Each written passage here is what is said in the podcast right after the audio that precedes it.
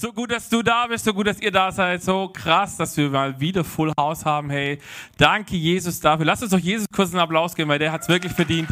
Ähm, und wenn du gerade am Stream mit dabei bist, also ich weiß zumindest, ich war gestern mit jemandem auf dem Geburtstag, der es heute nicht hergeschafft hat. Ähm, Benny, Vanessa, schön, dass ihr dabei seid.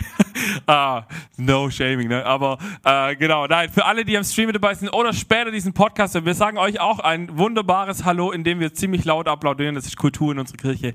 Hey, herzlich willkommen. Ähm, schön. Die Schweiz würden jetzt sagen, schön seid ihr da, gell? Nein, ähm. ich war zu lange mit Schweizern zusammen. Ähm, worauf wollte ich hinaus? Äh, wir sind eigentlich leider schon am Ende einer unglaublich genialen Serie. Ich weiß nicht, wie es euch geht. Die letzten Wochen From Dream to Destiny ähm, hat schon äh, krass was. Äh, also ich weiß nicht, bei mir persönlich was ausgelöst. Das heißt, wenn du vielleicht jetzt die Predigten nicht gehört hast oder die Podcast, lade ich dich ein, hau, äh, zieh sie dir nachträglich nochmal rein. Sie sind auf Spotify, auf Apple Podcast, auf Soundcloud, auf YouTube, ähm, haben wir all diese Dinge da und äh, hör sie dir nach, weil egal wie oft du diese Josef-Geschichte vielleicht schon gehört hast, äh, ich habe es erst die Tage wieder mit jemandem gehabt, der gesagt hat, weißt du, ich höre das jedes Mal wieder und ich kenne es schon aus meiner Kinder-Bibelschulzeit noch und, ähm, und es sind trotzdem immer wieder neue Dinge für mich drin gewesen jetzt und deswegen lade ich dich ein, wenn du Neues erfahren möchtest, sei da mit dabei. Weil wir haben in den letzten Wochen und Monaten haben wir, äh, Wochen und Monaten, in den letzten Wochen haben wir gelernt, dass all diese Dinge, die Josef passiert sind, sind manchmal wie so Puzzleteile. Und alles, was du gerade so durchlebst, ist so ein Puzzleteil ähm, deines Lebens. Und es fühlt sich manchmal an, wie wenn es gerade irgendwie alles ist und du verstehst manchmal nicht, warum ist dieses Puzzleteil nicht so schön.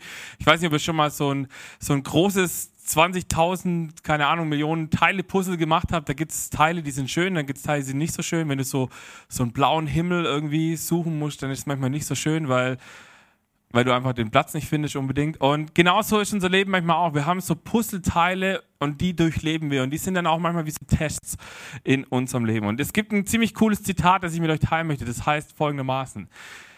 Wir können nicht beeinflussen, was mit uns passiert, aber wir können beeinflussen, was in uns passiert.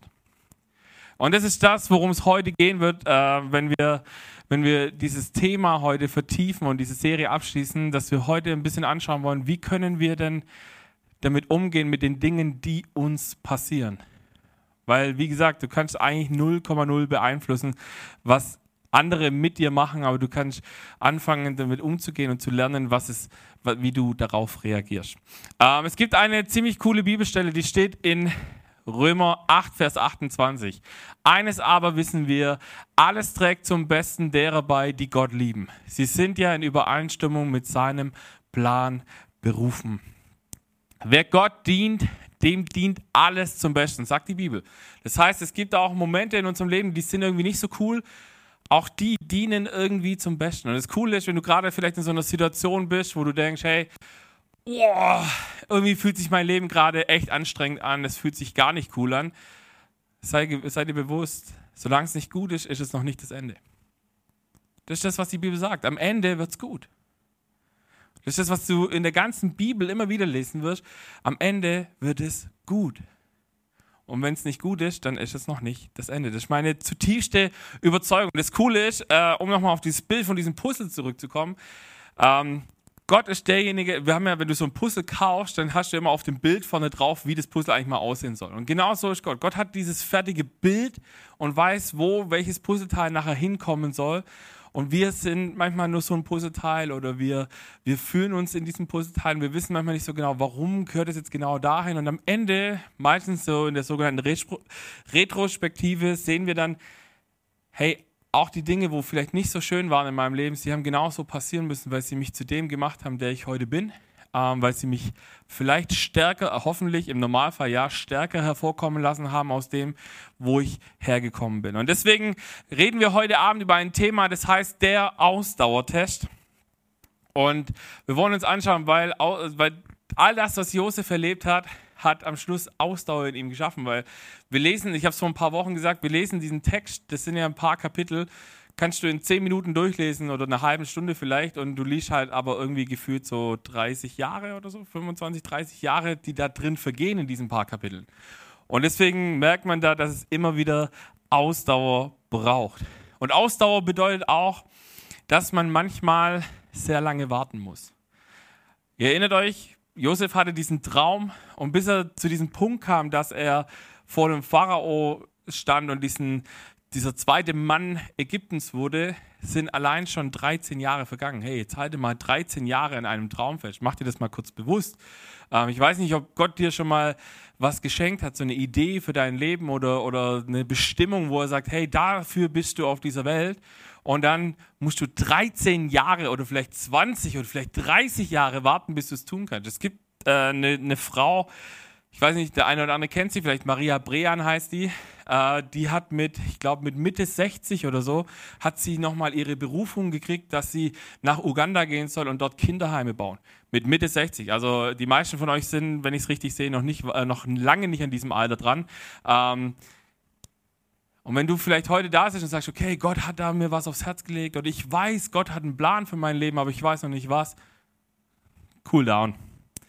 Gott kommt irgendwann mit seinem Plan um die Ecke. Und alles, was bis dahin passiert, dient dem, dass du dieses, diesen Plan eines Tages ausführen kannst.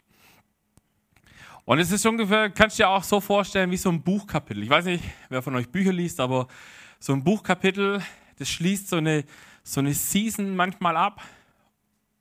Aber es das heißt nicht, nur weil das Buchkapitel jetzt zu Ende ist, dass das ganze Buch schon fertig sein muss. Und das ist auch, äh, finde ich, ein ziemlich interessanter Gedanke. So manchmal haben wir das Gefühl, okay, jetzt ist hier was vorbei und es fühlt sich irgendwie, hm, weiß nicht, ob es sich gut anfühlt oder nicht so gut anfühlt, aber, aber am Ende kann es immer weitergehen. Aus einem Punkt kann Gott auch ein Semikolon machen und sagen, ich habe eigentlich ursprünglich vielleicht mal gedacht, hier hören wir auf, aber eigentlich finde ich den Satz noch gut und wir schreiben eigentlich noch weiter. Und das finde ich mega interessant. Deswegen lasst uns heute jetzt zum Einstieg ein bisschen einen längeren Text lesen. Ähm, wir haben letzte Woche beim Vergebungstest schon über diese Situation von Josef und seinen Brüdern gesprochen, aber eigentlich sind wir da schon ein bisschen weitergesprungen. Äh, wir gehen nochmal ein paar Kapitel zurück. 1. Mose 45 lesen wir folgendes. Kommt doch näher, sagte Josef. Sie traten vor, zu ihm und er wiederholte, ich bin euer Bruder Josef, den ihr nach Ägypten verkauft habt. Aber ihr braucht euch nicht zu fürchten. Macht euch keine Vorwürfe, dass ihr mich hierher verkauft habt, denn Gott wollte es so. Krass, oder? Gott wollte es so. Er hat mich vorausgeschickt, um euch zu retten. Schon seit zwei Jahren hungern die Menschen und auch in den nächsten fünf Jahren wird man kein Feld bestellen und keine Ernte einbringen können. Gott hat mich euch vorausgesandt, damit ihr mit euren Familien am Leben bleibt.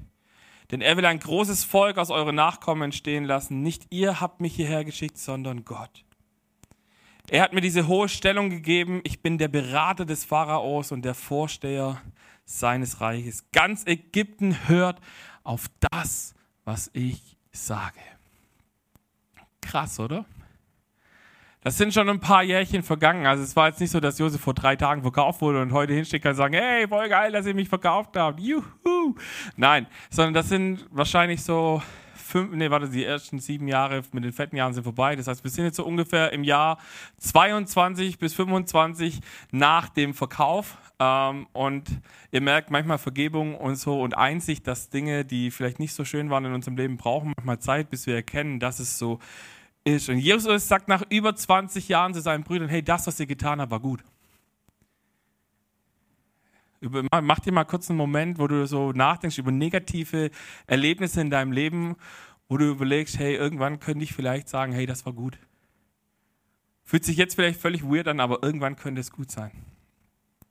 Was heißt das für dich und für mich? Das bedeutet so viel wie, wenn es Menschen, und es gibt immer wieder Menschen, die dich verletzen, es gibt immer wieder Menschen, die dir irgendwas antun werden, die dich, ne, äh, die dich nicht gut behandeln.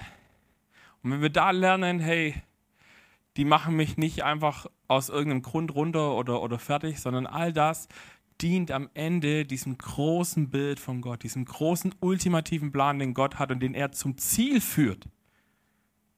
Also Gott kommt zum Ziel. Das ist das Schöne.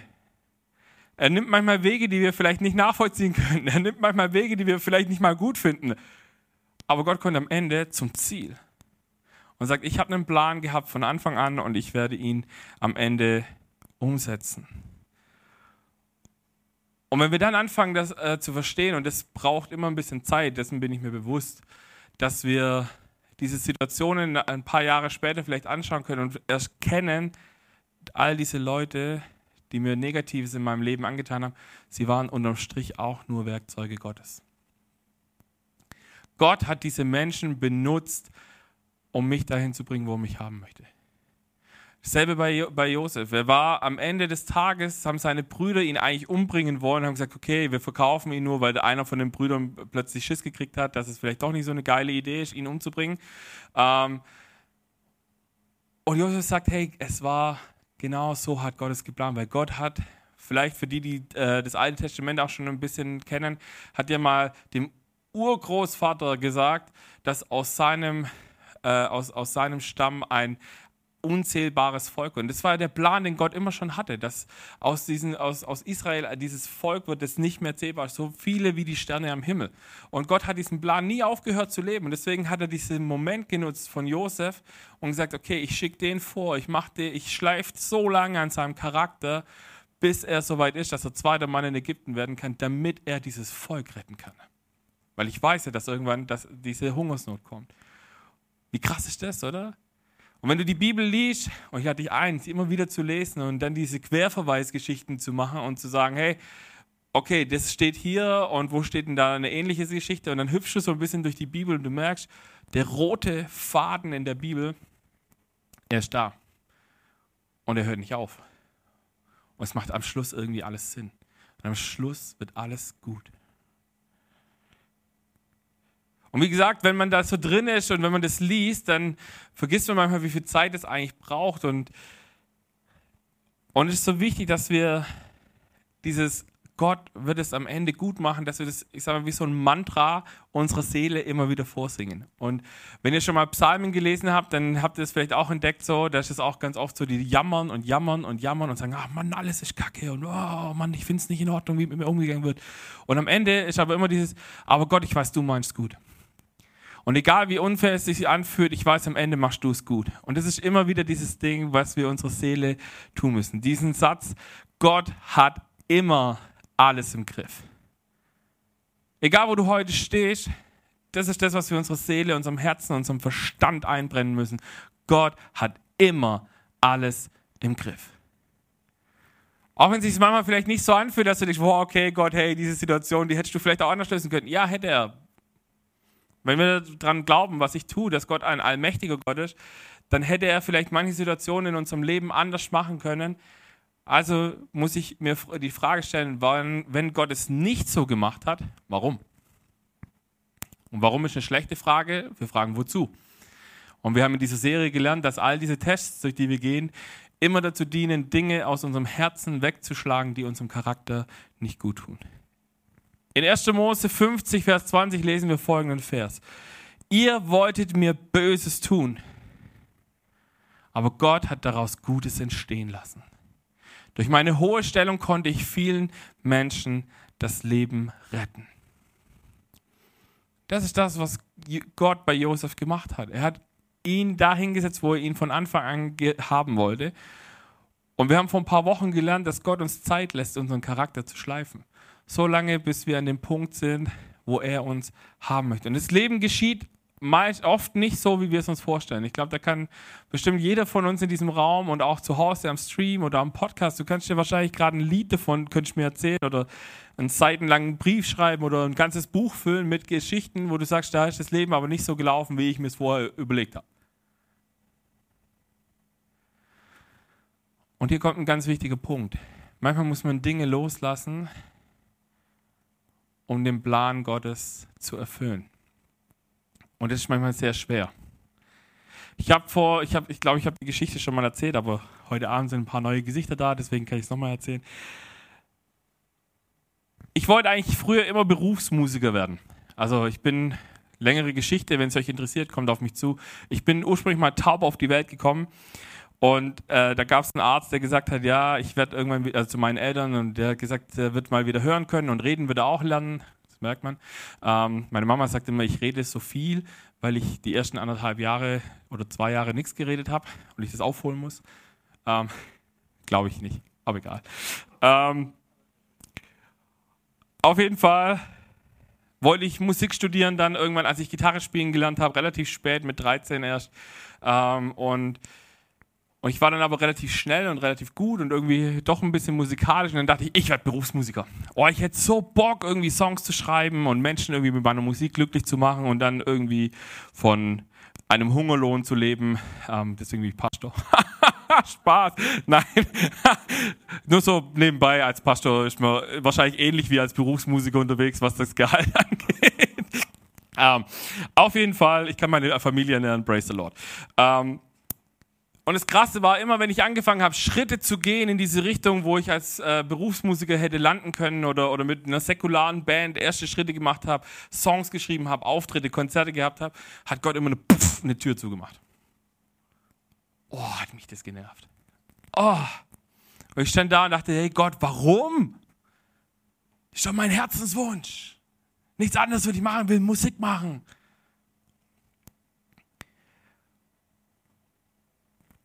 Und das Krasse war, ich kam irgendwann kam ich an einen Punkt, wo Gott zu mir gesagt hat, hey Sven, ich habe was Besseres für dich geplant. Und es hat nichts mit Berufsmusik und, und auf der Bühne große Konzerte geben vor Tausenden von Leuten vielleicht zu tun, aber es hat was damit zu tun, dass du in meinem Reich einen Krisenunterschied machen kannst. Und es ging so lange, ich habe so oft immer wieder versucht, diese Türen aufzutreten und zu sagen, jetzt bin ich aber hier, jetzt machen wir hier mal ein bisschen Musik und ich mache das gut. Bis Gott mich an den Punkt gebracht hat, dass, er gesagt hat, oder dass ich irgendwann gesagt habe, okay Gott, ich habe keinen Bock mehr.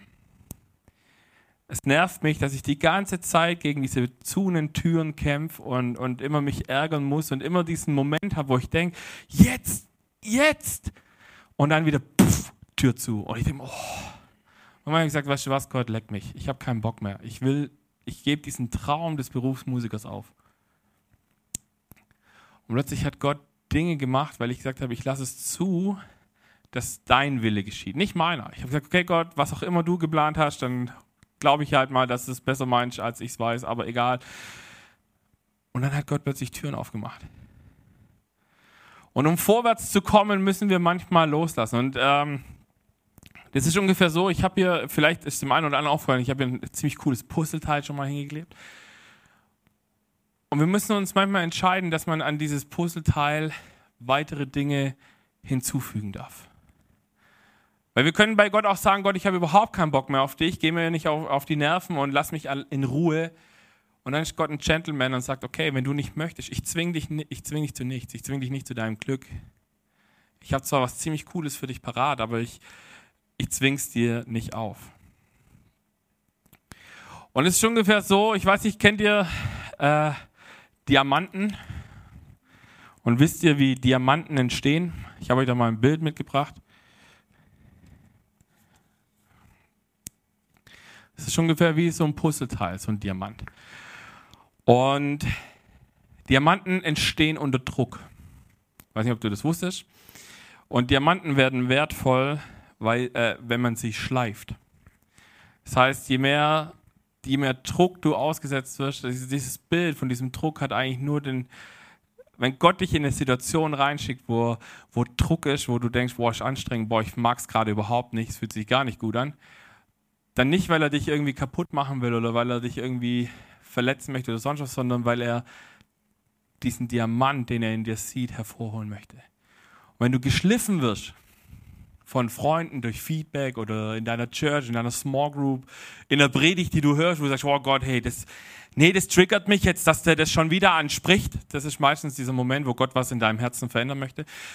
Nee, äh, wenn dieser Moment da ist, dann äh, Kleiner Tipp von mir, das ist meistens dann, wenn der Geist Gottes anfangen möchte, etwas an dir zu verändern. Aber er tut es nur dann, wenn du sagst, okay Gott, ich lasse es auch zu.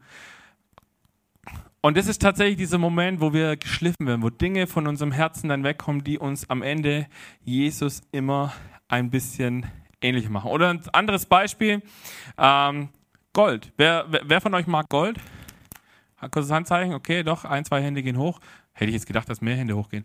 Ähm, Gold muss ja unheimlich hoch erhitzt werden, damit, man, damit es verbrennt. Also es verbrennt ja eigentlich relativ spät. Ich glaube, du kannst es über 1000 Grad heiß machen. Und das Einzige, was dann passiert ist, dass die Schmutzstoffe, die im Gold drin sind, hervorkommen und verbrennen. You got it?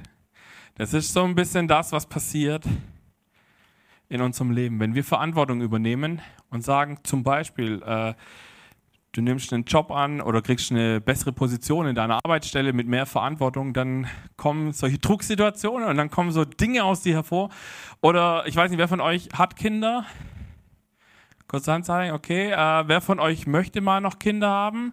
Okay, kurzer Spoiler. Kinder bringen eure beschissensten Eigenschaften hervor. Wirklich. Äh, Kinder sind wie ein Schmelzofen eurer Seele, eures Herzens und sie bringen das hervor, was nicht gut ist in euch. Weil ihr irgendwann seid ihr, es gibt so Momente, da ist man mal von seinem Kind genervt. Ja, die gibt es wirklich. Ähm, und das Krasse ist, du kannst jetzt entscheiden, was mache ich damit. Ich kann entweder sagen, ja gut, okay, dann kühle ich das jetzt wieder runter und lasse es wieder reinsinken. Oder ich sage, okay, jetzt ist schon mal da, okay Gott, wie können wir vielleicht damit arbeiten? Lass mal gucken, was da möglich ist. Und vielleicht so diesen, diese negativen, schlechten Eigenschaften, die in unserem Herzen, in unserer Seele, in unserem Charakter sind, sagen, okay Gott, verbrennen diese Eigenschaften. Und wenn wir Verantwortung übernehmen, zum Beispiel für Kinder, zum Beispiel für, keine Ahnung, du kannst für, für viele Dinge Verantwortung übernehmen, es wird immer wieder diese Eigenschaften, diese negativen Eigenschaften, die in dir schlummern, hervorbringen und du hast die Möglichkeit, dass du sie bearbeitest. Oder ein letztes Beispiel, und es bewegt mich tatsächlich, äh, Ihr merkt, ich bin gerade ein bisschen interaktiv. Wer von euch mag Oliven? Ach Gott, wie könnt ihr nur? Boah. Alles, was ich euch jetzt erzähle, habe ich mir angelesen, weil ich hasse Oliven. Ähm, aber Oliven sind, wenn man sie vom Baum essen möchte, bricht, äh, beißt man sich die Zähne aus, weil Oliven sind steinhart. Weiß nicht, ob du das schon mal probiert hast, ich nicht, aber ich habe das gelesen, dass es so sein soll. Oliven sind steinhart und die, dass man sie essen kann, braucht Flüssigkeit. Das heißt, man legt die relativ lange in Wasser ein, dann werden sie weicher, dann kann man sie auftrennen und dann kann man das Olivenöl rauspressen und man kann sie eben essen irgendwann. Und das ist ziemlich spannend, weil unser Herz ist genauso. Unser Herz kann manchmal wie ein Stein sein. Du kannst zu Menschen liebevoll und nett sein und im gleichen Atemzug kannst du zu einer anderen Person wie ein Stein sein. Und das Krasse ist, der Geist Gottes ist, möchte wie diese Flüssigkeit sein, die unser Herz weich macht. Und wenn er das geschafft hat, wenn wir das zulassen, wenn wir sagen, okay Gott, ich entscheide mich, dass du an meinem Charakter schleifen darfst. Und es braucht immer diese Entscheidung, ja Gott, tu es und es ist ein gefährliches Gebet, wenn du es tust, dann fängt er auch irgendwann an damit. Dasselbe bringt diese, diesen negativen, diese negativen Sachen hervor und verbrennt sie. Und dann dieses letzte Gebet zu sagen, hey Heiliger Geist, wenn du kommst, dann, dann es krass, weil dann passiert was. Und äh, das ist mega spannend, weil dann passiert irgendwann das, wenn unser Herz weich wird, dann kann plötzlich das Öl Gottes aus unserem Leben herausfließen. Und das ist eigentlich das, was Gott immer schon mit uns vorhatte und immer schon eigentlich Lust drauf hatte. Aber auch hier, ich kann dem Geist Gottes auch sagen, bis hier und nicht weiter. Und dann geht es auch nicht weiter. Das ist ziemlich cool. Da ist Gott eigentlich ein super ähm, Gentleman, könnte man sagen. Und das Krasse ist, wenn wir in so Ausdauerzeiten drin sind, äh, es gab bei Josef in seinem Leben gab es eine Entscheidungshilfe und die können wir uns auch zu eigen machen, nämlich Deine Gaben zeigen dir die Richtung. Jeder von uns kann ja was. Jeder von uns hat irgendwie natürliche und wenn du an Jesus glaubst, auch übernatürliche Gaben. Äh, die sind in dir und, und das ist ziemlich krass. Es gibt ja zum Beispiel so die Gabe de, des Glaubens zum Beispiel. Also, dass du völlig überzeugt bist, egal wie die Umstände sind, dass du sagst, okay, und ich glaube, Gott ist gut. Und ich glaube, Gott kommt zum Ziel. So, egal ob dein Leben gerade zerbricht und alles um dich rum kaputt geht und du sagst, okay, Gott kommt am Ende zum Ziel. Wäre die Gabe des Glaubens zum Beispiel oder Gabe der Ermutigung. Es gibt Menschen, denen fällt es super easy, andere Menschen zu ermutigen und zu sagen, hey, ich sehe da was in dir, oh, das hast du richtig gut gemacht, come on und ähm, solche Dinge. Oder Vielleicht auch schon mal gehört, die Gabe der Heilung, dass man für Menschen beten kann und die werden dann plötzlich gesund. Ähm, oder was es auch ist, es gibt so eine Apostelgabe. Äh, das sind so Menschen, die lieben so Pionierdinge, so Neues zu starten und, und in unbekanntes Terrain vorzugehen. Und was ich überhaupt nicht verstehen kann, es gibt eine Gabe tatsächlich, die nennt sich die Gabe der Organisation. Ähm, also wer mich kennt, weiß, ich kann, wenn ich muss, schon auch organisieren, aber ich, ich hasse es. Ähm, es ist nicht so, also es ist nicht meine Gabe. Ich brauche immer Menschen um mich herum. Deswegen ist es gut, dass in unserem Leitungsteam zwei ziemlich krasse G-Typen äh, drin sind, die das lieben, so ins Detail zu denken. Und ich bin eher so, hey, komm, lass mal das machen und egal wie, wir, kriegen schon irgendwie hin.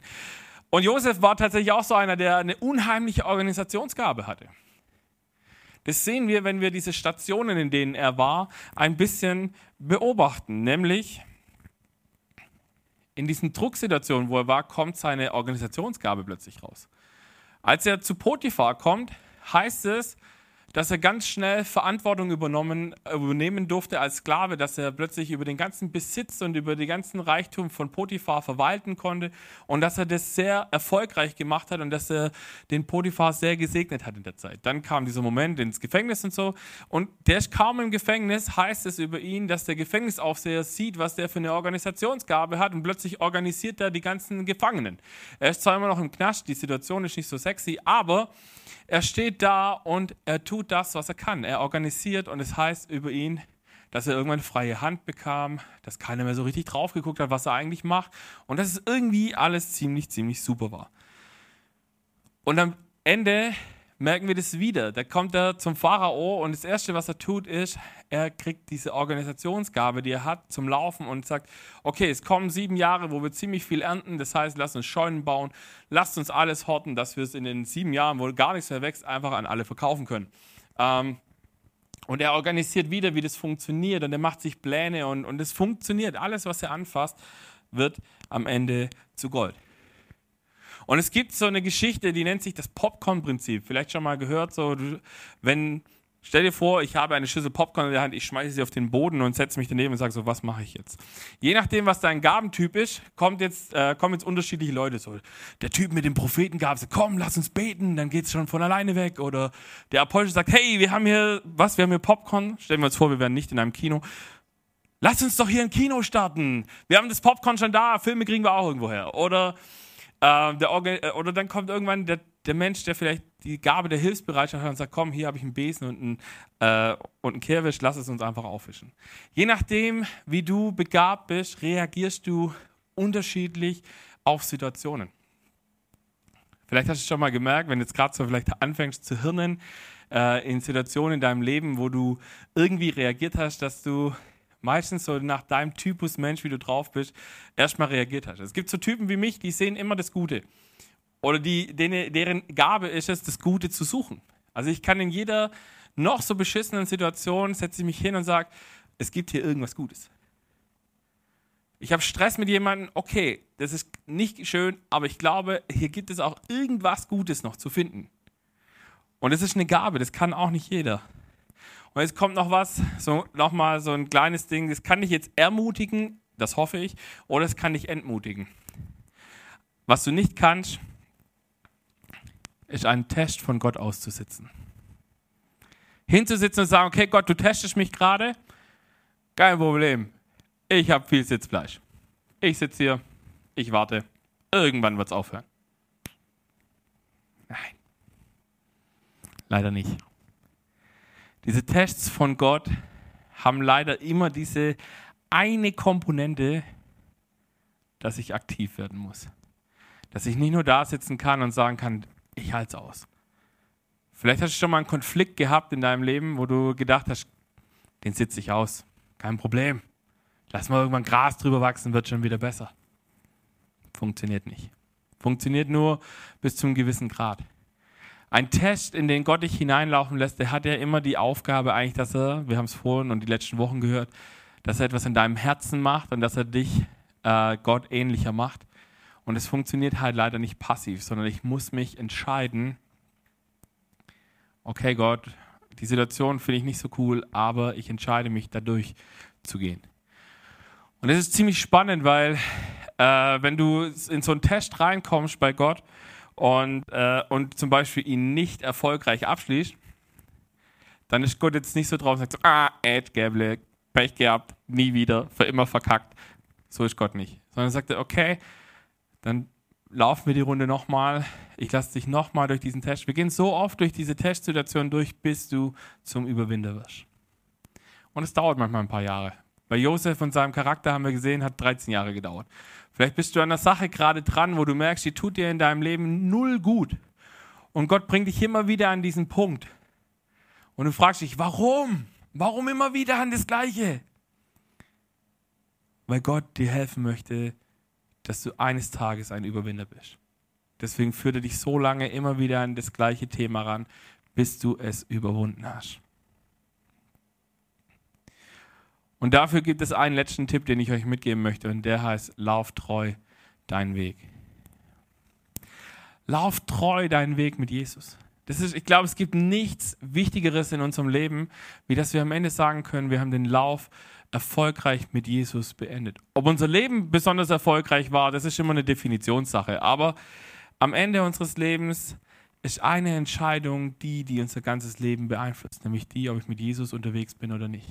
Ob ich eine lebendige Beziehung mit diesem Jesus lebe, ob ich sage, ja Jesus, du bist der Chef in meinem Leben. Und das ist der Wunsch für mein Leben, wo ich sage, wenn ich einen Wunsch frei habe, dann, dass ich am Ende meiner Tage zurückschauen kann und sagen kann, ich habe den Marathon geschafft. Ich kriege den Siegerkranz von Jesus, der sagt, hey, du hast bis zum Ende durchgehalten. Und jetzt geht es in die Ewigkeit. Und es gibt Situationen in meinem Leben, da, da, da, passieren Dinge und Gott fragt mich nicht um meine Meinung. Als meine Mom mit 36 Bauchspeicheldrüsenkrebs im Endstadium kriegt, hat er mich nicht um meine Meinung gefragt. Dass ich taub auf die Welt gekommen bin, hat er mich nicht um meine Meinung gefragt. Dass Freundschaften und Beziehungen, in denen ich war, zerbrochen sind, hat er mich nicht um meine Meinung gefragt unbedingt. Aber wir kommen irgendwann an den Punkt, wo wir uns entscheiden müssen, was macht es in mir und nicht mit mir. Weil die Dinge, die zu mir kommen, kann ich nicht beeinflussen. Wie ich damit umgehe, kann ich beeinflussen. Und ich weiß nicht, wer von euch John Wesley kennt. John Wesley ist der Gründer der Methodistenbewegung. Und es war ein ziemlicher krasser Dude irgendwie. Der hat, glaube ich, 1700 und ein paar zerquetschte gelebt. Und ähm, in England oder Irland, ich bin mir gerade nicht mehr sicher, auf jeden Fall auf der Insel. Ähm, und, und es gibt Tagebucheinträge von diesem John Wesley, die, die, die möchte ich euch nicht vorenthalten. Ich habe sie mal mitgebracht. Ähm, Sonntag, 5. Mai morgens. Predigte in St. Anna. Sie sagten mir, ich soll nie wieder zurückkommen. Okay. Sonntag, 5. Mai nachmittags, predigte in St. John. Die Diakone sagten, geh mir, geh raus und bleib draußen. Eine Woche später, Sonntag, 12. Mai, morgens, predigte in St. Judas. Dahin darf ich auch nicht mehr zurück. Sonntag, 12. Mai, nachmittags, predigte in St. George. Auch da wurde ich hinausgeworfen. 19. Mai, morgens, predigte nochmals woanders. Die Diakone beriefen eine außerordentliche Sitzung ein und sagten, ich könne nicht mehr hierher zurückkommen. Sonntag, 19. Mai nachmittags. Predigte auf der Straße, sie vertrieben mich von der Straße. 26. Mai morgens. Predigte auf einer Wiese. Ich musste fliehen, als jemand während des Gottesdienstes einen Stier auf mich losließ. 2. Juni morgens. Predigte am Eingang der Stadt. Sie vertrieben mich von der Straße. Sonntag, 2. Juni nachmittags. Zum Nachmittagsgottesdienst predigte ich draußen auf einem Feld. 10.000 Menschen kamen.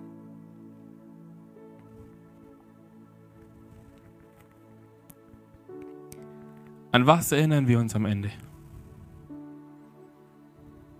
Und das Letzte, dass er irgendwann 10.000 Leute vor sich hatte, für die er gepredigt hat. Und aus, dieser, aus diesem Gottesdienst ist die Methodistenbewegung entstanden. Was wäre passiert, hätte John Wesley am 2. Juni am Morgen aufgegeben? Und gesagt, ich bin die letzten vier Wochen haben sie mich immer vertrieben, wenn ich über Jesus geredet habe. Ich habe keine Lust mehr. Was wäre passiert? Er hätte nie erlebt, dass aus seiner Arbeit eine über jetzt 300 Jahre währende Kirchenbewegung äh, entsteht. Er hätte nicht erlebt, dass Zehntausende kommen zu seinem Gottesdienst. Nicht, dass es super, also nicht, dass es wichtig wäre, dass die zu ihm zu seinem Gottesdienst kamen, aber er hat erlebt, wie, weil er dran geblieben ist, er Zehntausende Menschen verändern konnte.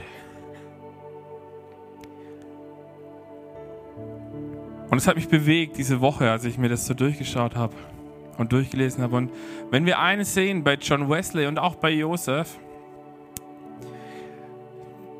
dass sie mit Enttäuschungen umgehen mussten. Und was ist eine Enttäuschung?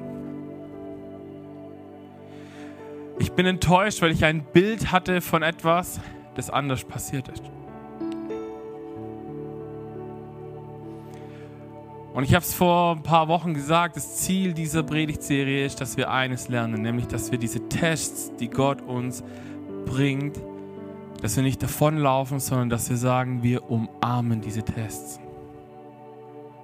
Weil sie nicht was Böses wollen, sondern weil sie das Beste aus uns hervorholen wollen. Und ich will mit dem Gedanken enden von dem Diamanten nochmal. Dieser Diamant, dieses Schleifen steht auch für diesen Moment, ich habe es vorhin gesagt, wenn wir mit unseren Freunden zusammen sind, wenn wir mit unseren Small Groups zusammen sind, wenn wir in der Church sind, dass wir sagen, okay, ich bin offen für Feedback. Wenn du Dinge in meinem Leben siehst, dann sag sie mir, also Dinge, die negativ sind, dann sag sie mir in einer, in einer liebevollen Art und Weise, damit ich spüre, du willst das Beste von mir entscheide dich und vielleicht beten wir jetzt gleich noch miteinander und du sagst, ich will es zulassen, Gott, dass du mich im Feuer zum Schmelzen bringst, in deinem Feuer, damit diese negativen Dinge, die in mir drin sind, hervorkommen und verbrennen müssen. Oder vielleicht ist für dich heute Abend dran, dass du sagst, Heiliger Geist, hier bin ich. Tu, was du tun musst, um mein Herz weich zu machen. Weil ich möchte, dass dein Öl aus mir, aus meinem Herzen in mein Umfeld fließt. Amen.